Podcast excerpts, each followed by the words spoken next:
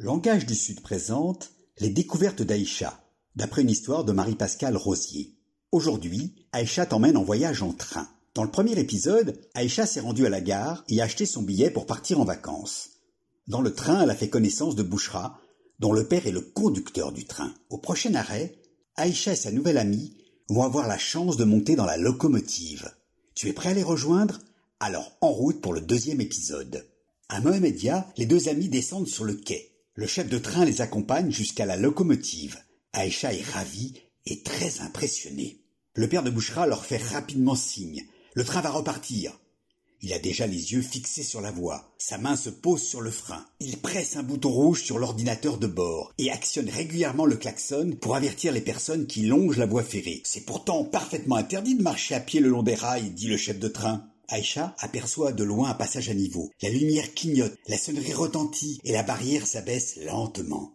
Les voitures attendent derrière sagement. Certains conducteurs tentent parfois de passer à la dernière minute, explique le chef de train aux fillettes. C'est très dangereux, car le train ne peut pas freiner comme une voiture. Aïcha est admirative. Elle regarde tous les boutons lumineux qui s'allument sur l'écran du tableau de conduite. Oh, cela lui semble si compliqué. Mais voilà déjà Skrirat. Les deux filles doivent retourner dans leur wagon.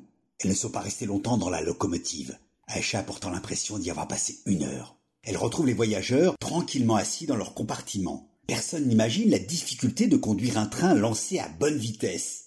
Il n'avance pas tout seul sur les rails. Les règles de circulation sont tout aussi compliquées que sur la route. Il est midi. Aïcha et Bouchra se partagent leur pique-nique. Un sandwich au thon et des tomates, ainsi que des gâteaux confectionnés par la mère de Bouchra. Toutes deux le savent bien. On ne doit laisser aucun papier traîner par terre. Un train propre, c'est quand même plus agréable pour tout le monde. Voilà le contrôleur. Aïcha et Bouchra présentent leur ticket.